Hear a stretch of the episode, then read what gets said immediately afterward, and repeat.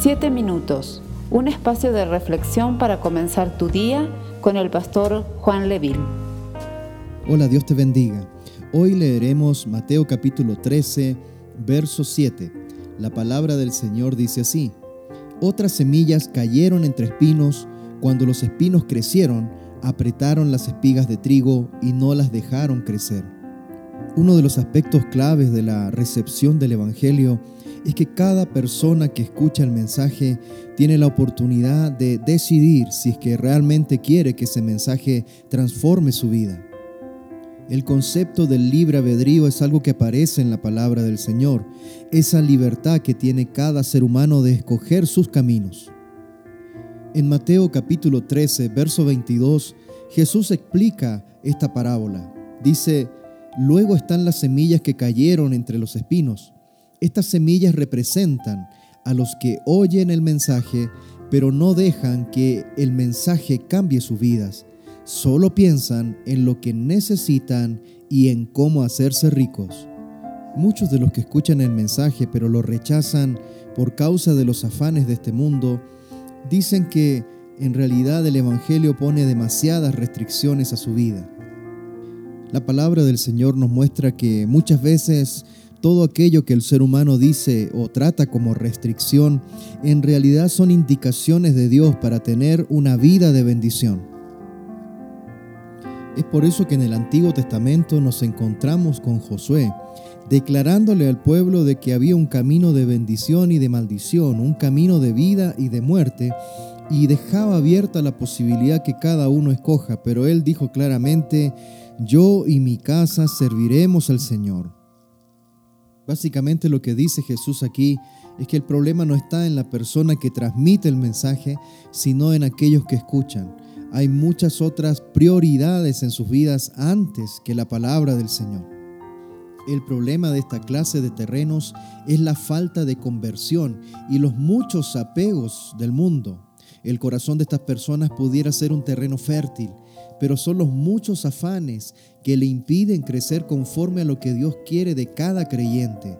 Entre los impedimentos que podemos encontrar aquí son los afanes de este siglo, el afán por las cosas del mundo, el engaño de las riquezas. Las riquezas no pueden ser el objetivo principal de una vida. Todas estas cosas absorben el interés por buscar las cosas de Dios. Servir a Dios y servir a las riquezas no van de la mano. El Señor claramente dijo que no se podía servir a dos señores. Es necesario entender las palabras de Jesús. El Señor nos dice que busquemos primeramente el reino de Dios y su justicia y todo lo demás será añadido.